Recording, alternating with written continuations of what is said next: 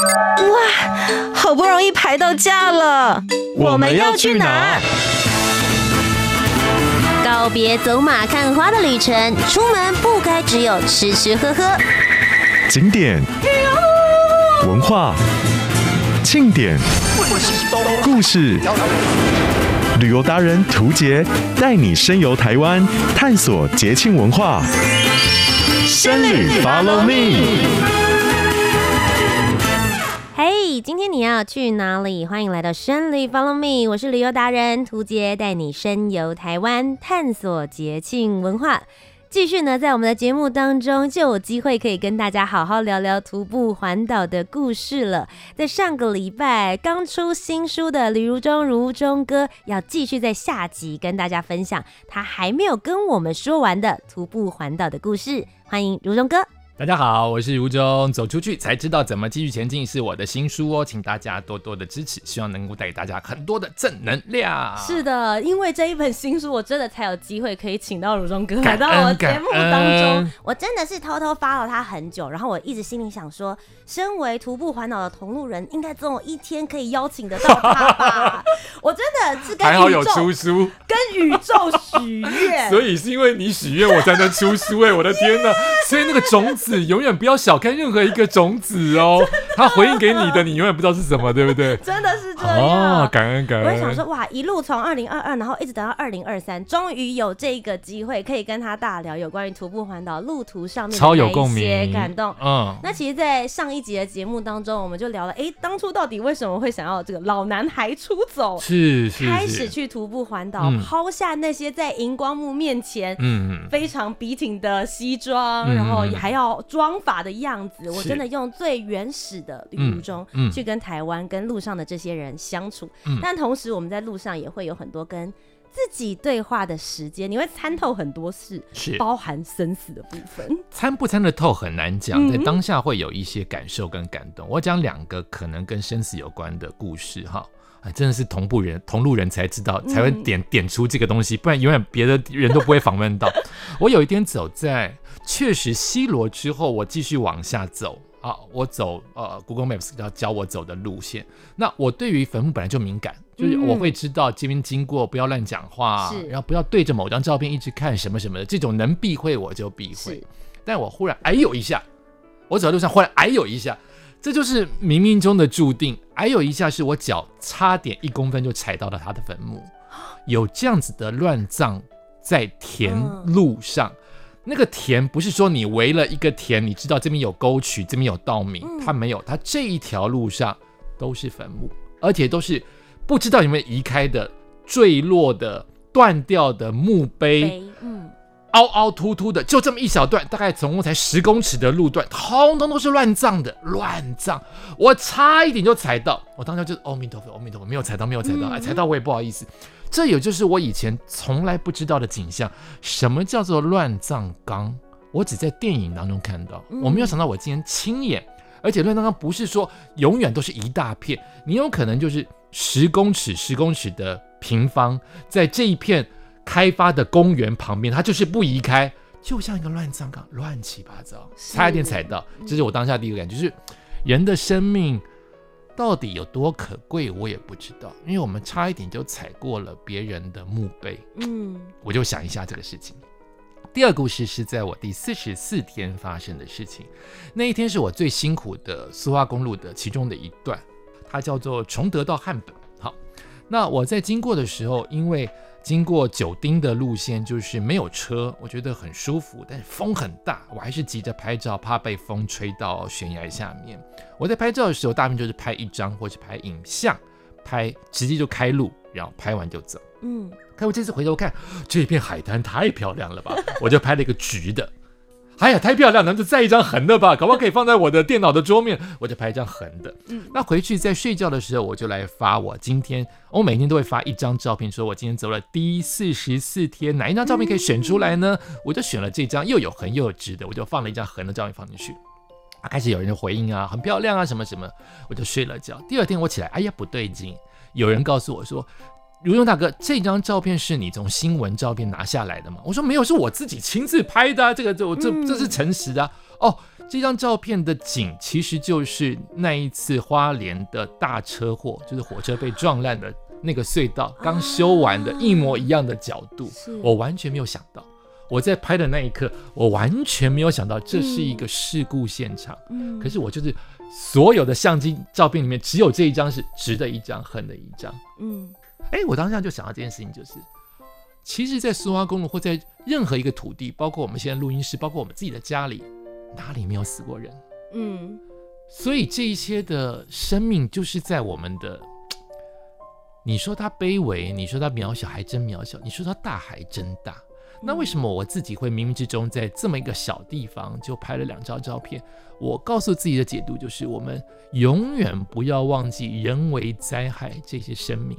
他搞不好在告诉我们说：“记得我们哦，不要忘记我们哦。虽然我们这边都被整修过了，这个所有的隧道的风景，还有隧道下面沿着海岸的这条路，本来都是被撞烂的，这么多的死伤，但我们不要忘记，就这个教训是人类造成的，不要忘记的。我是这样解读自己的。嗯。嗯我觉得在这个过程里面可以看到很多这些时空的交替，是是是是。然后很多人会问我说：“哎，你为什么要出去徒步环岛？”嗯，那我会觉得，其实也许我我也走过那一段苏花，嗯，可是我就没有经历过这样子的故事。对，或者每个人都不一样。对，这就是每一个人的旅程跟感受都不一样。即使你走过的是一模一样的路线，没错没错没错没错。其实我觉得我自己特别感动或是有感触的时候是在。如东哥写了第十一天的时候，你有提到一件事情，是你定义了一个你自己的徒步环岛的模式，嗯嗯嗯，就是包含你在那个时候接到了一个通告工作，然后你就说啊，那难道我的徒步环岛就要这样子中断了吗？对对对，我自己其实也有经历过这个过程，我是在第十七天的时候，然后我当时为了要不要中断这件事情，我挣扎非常非常久，因为我本来一开始出门的时候对徒步环岛有一个。概念是觉得说，我是不是要一气呵成？本来就是嘛，徒步环岛嘛。对，环的意思就是一个圈。那我把这个圈有一个断掉的地方。所以当我看到如中哥写到第十一天，嗯，你做到这件选择，你觉得徒步环岛对你来说，你要用什么样子的形式去走？你中间其实也花了很多不同的方式，包含在后期的时候，你说，哎、嗯欸，其实它可以用一种拼图的方式也 OK，嗯、是，是，是，我不一定每次都要从。同一个点开始出发，嗯、我想听听看如中哥这一段你自己的心路历程的感受。呃，因为我的徒步环岛，我想大部分人都跟我差不多的，就是我们都是边走边调整。嗯，我从第一天的无法想象到第一天到最后的四十五天，是每一天都在做一点点的调整，调整到我爽为止，就是这么简单。嗯、我不是调整给别人看。那这一次的四十五天，其实我走了一年的时间啊，一年的分批的环岛。那这个历程就是。我本来是没有通告的人，第一年疫情统统取消的。我是个做活动为主的主持人。嗯、第二年啊，同样的一天，我都是已经做十几年的那个企业的团拜，但那个时间我居然醒来了。我已经知道它取消，但我还是醒来了，准备想要穿西装。我就会觉得我在干嘛？我的人生怎么了？为什么通通取消了？好像我最惨。好吧，那我就打包行李出去走一走。我是这样的一个情况之下就往外走了。嗯，所以你可以说他是没有任何计划之下，我就做了这件事情。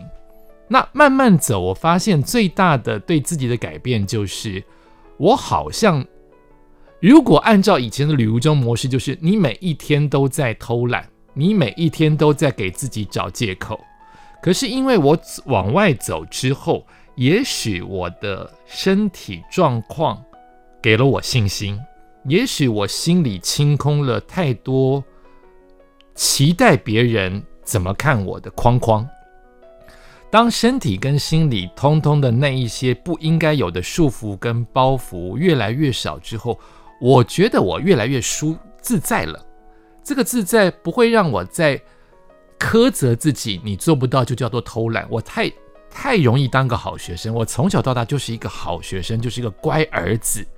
但只要你做了一点点所谓别人正常的行为，更何况不是那种叛逆的行为，你就要给自己定义说：你怎么这么偷懒？你怎么这么不孝顺？你怎么这么不上道？你怎么那么没有做功课？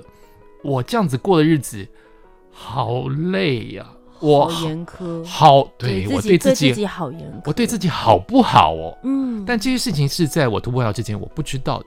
包括我走完了，我才回头看说，哦，他有给我这么大的影响。当下我觉得就是这样过日子不错啊，严苛一点，我才是大家认为中的阳光男孩，以及大家他有把企业的主持活动交给我啊，嗯，我都不会这样想。所以最大的徒步环岛的定义这件事情，我在第十一天的时候，我就忽然想到，我终于有通告了耶！通告扣我第十三天、第十四天就要上通告了。哎、嗯，我当下可以想到，我不就是为了没有通告往外走吗？可是现在有通告，我怎么没有那么高兴？嗯，我就是要赚钱啦，别人需要我啦，我不就是在抢这些春酒跟尾牙的场子的人吗？那现在有通告了，我怎么没有那么高兴？为什么徒步环岛让我高兴多一点点啊？我开始衡量所有事情的价值，不是只有一个角度，因为不是只有一个角度，也就不必遵循徒步环岛环岛这件事情是一气呵成的。嗯。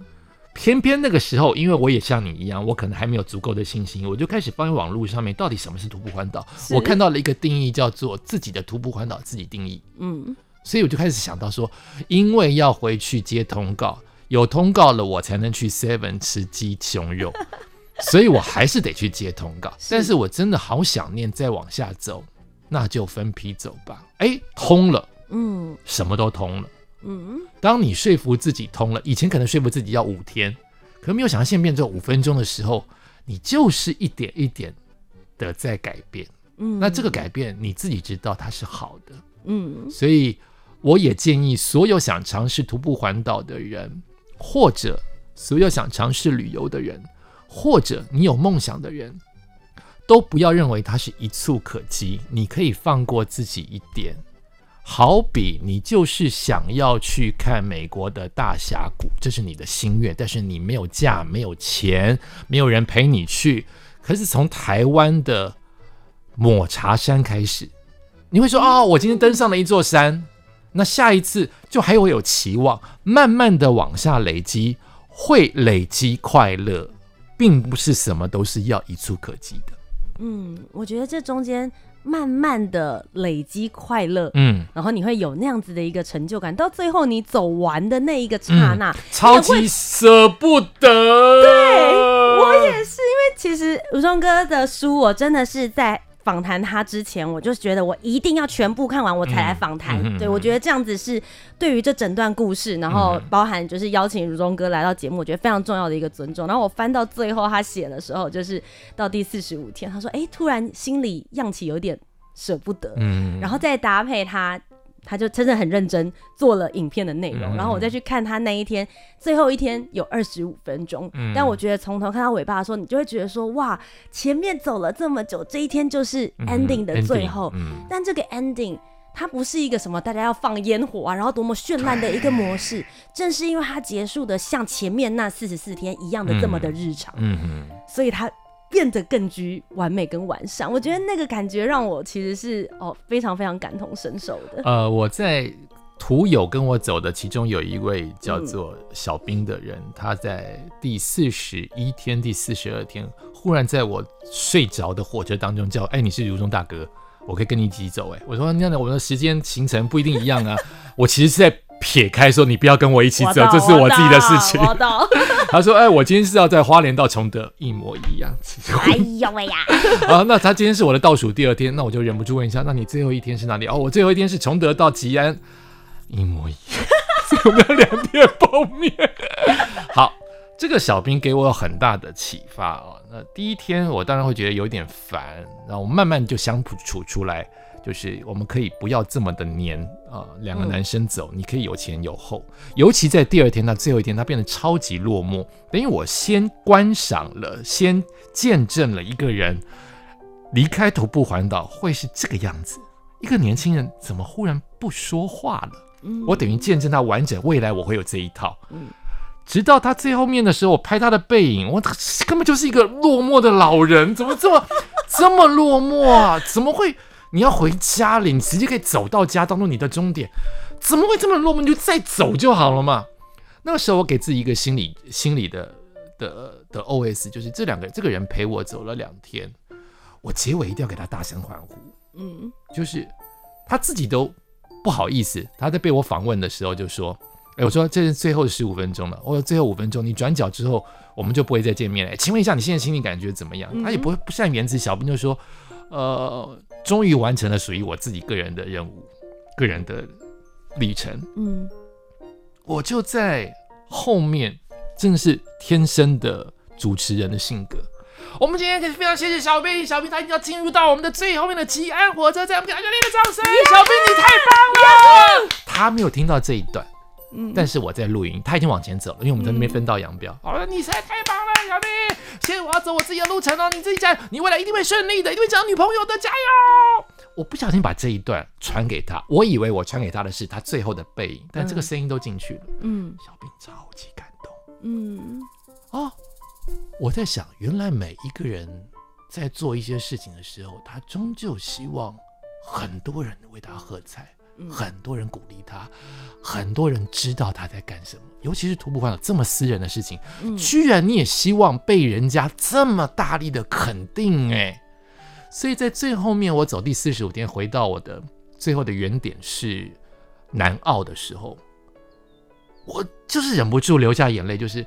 我终于也能够体会到，这是我的个人旅程。但我这么的，我还是会有期待。我前面有像电影一般的，有一排的家人跟我的粉丝说：“你好棒哦！”你真的就是要得自己鼓励自己。你所有的事情都是要自己鼓励自己。你不能去期待烟火、鞭炮什么。我甚至在最后面的时候，我登登上我的南澳车站的，看到观世音菩萨那个雕像的时候，我发给很多人。就是我到底为什么需要这么多的肯定？我发给很多人说，我今天十二点五十四分完成徒步环岛。嗯，所有人的回我都是加油，好棒。我没有感动，我最大的感动，真的就是自己给自己。就是你们说我好棒，跟对，这就是一般的。你们能够，因为你们不能，你们没有走过嘛。如果图杰给我喊，如果我献给图杰，我献图杰给我的东西会不一样，因为我知道他了解我。嗯，其他人。不了解，你们真的不知道我四十五天经过了什么。什么？对，嗯，所以我要给自己肯定，我就开始想，哇，我真的走完了耶！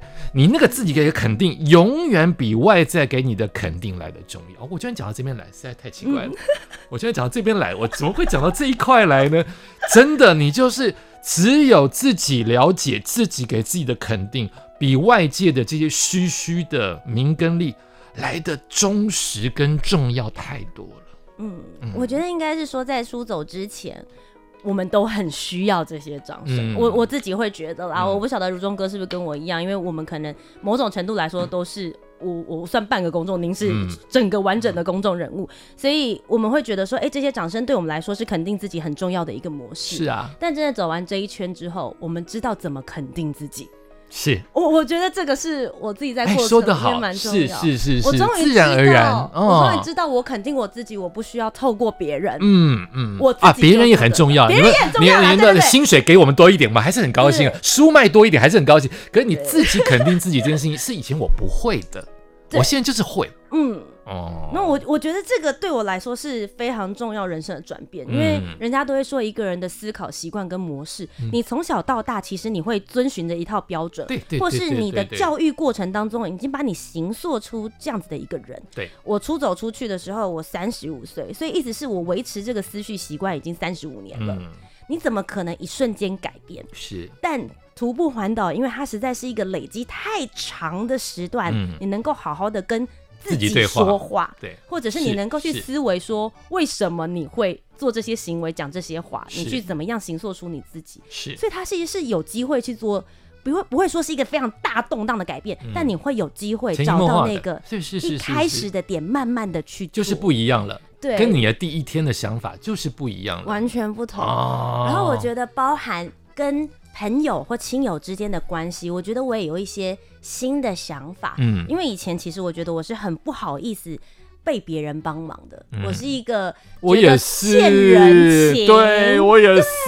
所以，哎，你什么星座？射手座。射手会这样哦。对，我们就其实大家都会觉得说，我们很喜欢交朋友哦，我以为很外向的。我们很喜欢交朋友，我们很喜欢帮别人忙。哦，可是我们被别人帮忙的时候，你就改牛哎。对，我就觉得应该是要我去帮你们呐，这样子哦，我不喜欢给别人添麻烦 啊。原来是怎么会这样？我我觉得是这种感。我们的交友广阔是我们很喜欢付出，哦但当我变成接收方的时候，我会有一种觉得，你角色应该也不习惯吧？超不习惯。所以我那个时候出去的时候，我就觉得啊，一开始大家来帮你啊，或者什么的时候，我就说啊，不要不要，不好意思，不好意思。嗯。可是吴中哥在这一次的新书里面就有写到一段，你说你觉得被帮忙不全是欠人情，是也是和对方热络的一种方式啊。我这是确实是领悟啊，我没有办法很快的就知道了。对对对，我你应该帮我啊，我应该角色对调一下，我就是需要被人家帮忙，然后心胸打开，没有办法做到。你还是要有很多的线索跟借口让自己相信这一点。呃，我的故事就是我走到了。可能第第三、第四天的时候，我已经脚痛到不行。嗯、那个时候就是坐在呃一个一个晒，我就是一个人体晒衣架，坐在墓园的前面，大概是后龙的位置。第四天，呃，才在中午，离我的结尾还很远。那那个时候我就接到一通电话，我就称她为大假妹好了。好，大假妹打电话给我说，因为我们好久没有见，我们以前是旧同事啊，仅限于旧同事。大假妹打电话给我说，哎。你现在在后龙，我说你你你看到 FB 了？他说对呀，有人贴给我。好，故事是这样，我到竹南的时候，我要去临时想想去见我的高中同学好了，所以我就经过了竹南火车站，快快通过。哎，忽然想到，我上次见我的高中同学，也许十年二十年前了。竹南火车站打卡拍夜，已经是十年二十年前了。那我倒带好了，不然竹南火车站不值得拍。对我来说，它就是一个火车站。嗯，我就倒带了，在那边拍了一个夜。这个时候，红绿灯前有一个女生看到我说：“吕如中，你在干嘛？”我说：“你是，我是大假妹的同事，我们两个曾在大假妹的婚礼当中碰到。”我说：“啊，你好，你好，你好，你好。”也就是说，如果我们有倒带在竹南拍个夜，这一位我们称之为她为竹南妹的人，她不会看到吕如中正在徒步环岛，她不知道。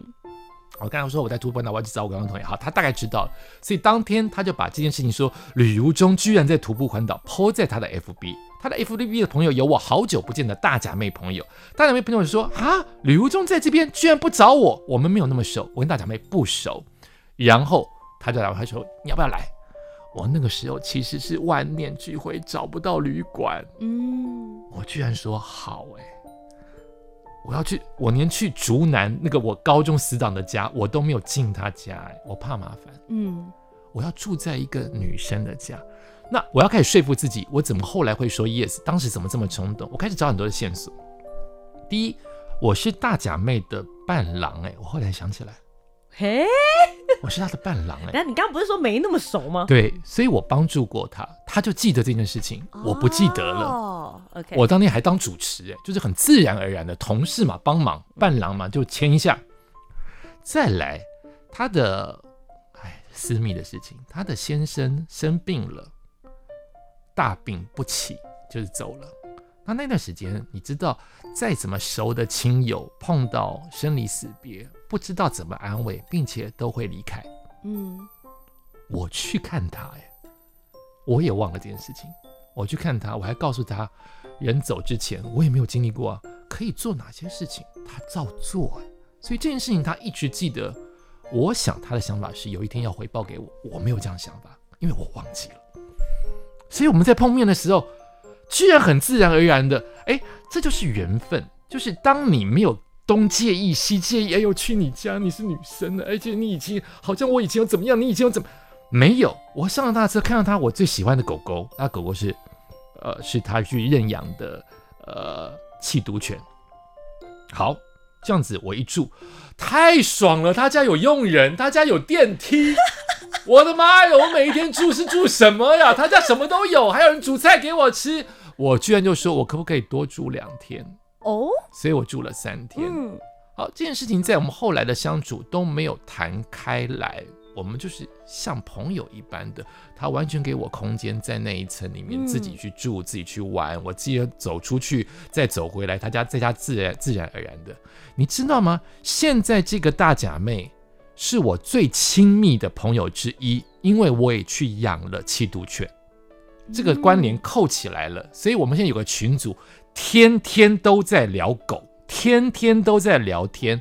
我就开始慢慢相信，只要你把心打开，你不要去想欠或不欠，不然我欠太多了。你觉得你欠，你觉得我欠你啊？嗯、啊，我曾经在你现在这么帮助，可是我不记得哎，重点是我不记得，你却记了这么久。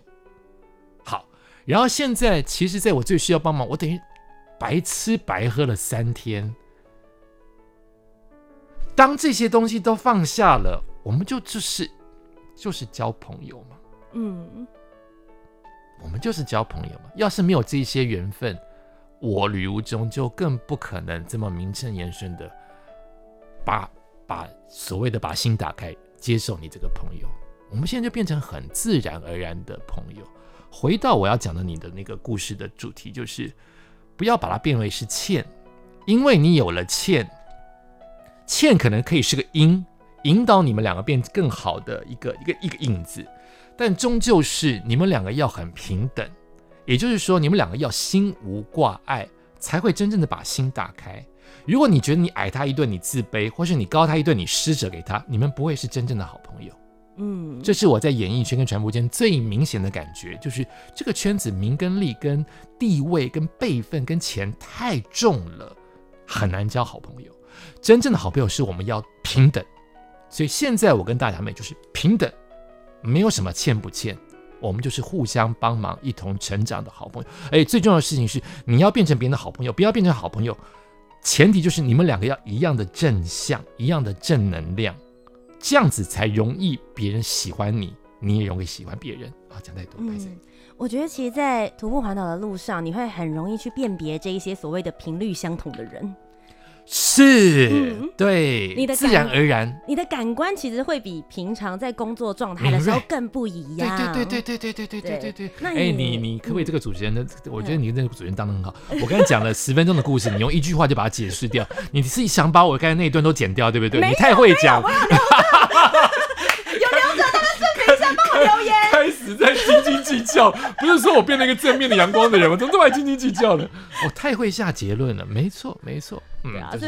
我我自己觉得也是这样子，就是在平常生活当中，你会去评估说跟这个人交朋友，你花了多少时间，或者这些，嗯、这这不是说我是一个现实的人，嗯、而是大家在生活当中，你二十四小时就这么多。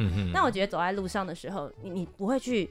计较这些事情，你变成一个很全然的、很单纯的在走路的人。我自己解读是我其实看起来像一个呃观光客，不像个徒步环岛的人。我到后期因为开始变得比较健壮、比较比较厉害的话，就那个那个沧桑感变少了。好，以上。哎、欸，我是真的这么觉得。您看，是是可以看如中哥的书里面，你会看到他第一天到最后一天，就是长相有一点不一样，他中间的变化。对对，我的书的书封面跟封底都是我第四期的。我反而觉得我第四期最帅，很奇怪。我第一期就是看起来很衰，不知道为什么，就感觉历经沧桑的脸出来，对对对，老老人书。可是我第四期就是一种有自信。看社群上面不会这么明显，看书我觉得最实在，因为你一翻，你马上就可以看出那样子的感觉。这么糟糕？我觉得是很好，是好的转变嘛？真的，哎，真的耶！对，是好的转变，我觉得很值得，可以 让大家去看一下这一本新书，走出去才知道怎么继续前进。谢谢杜杰，太棒的访问了。那最后这边想要问一下如中哥，如果接下来大家也想要出发去找一个属于自己的徒步环岛旅程，你会给他们什么样子的建议呢？我的想法是，徒步环岛是一件不那么容易的事情，然后你走在路上，它也是一件不那么容易的事情。我不想美化它，说简单，台湾安全，嗯、你就可以大方的走。我不会想简化，因为每个人的自己的状况跟能够负载的天时地利人和，通通都不一样，所以我会把它说不这么容易。但是。当你真正的走在路上那一刻，你可能还是会碰到困难哦，你可能还是会碰到挫折，它就是没有你想象这么挫折跟这么困难。所以我的书名其实告诉大家，我没有告诉大家走出去一定很容易，不是的，你真正在挫折跟磨难的当下，反而没有你想象的这么的沉重跟压力大，是因为你专心。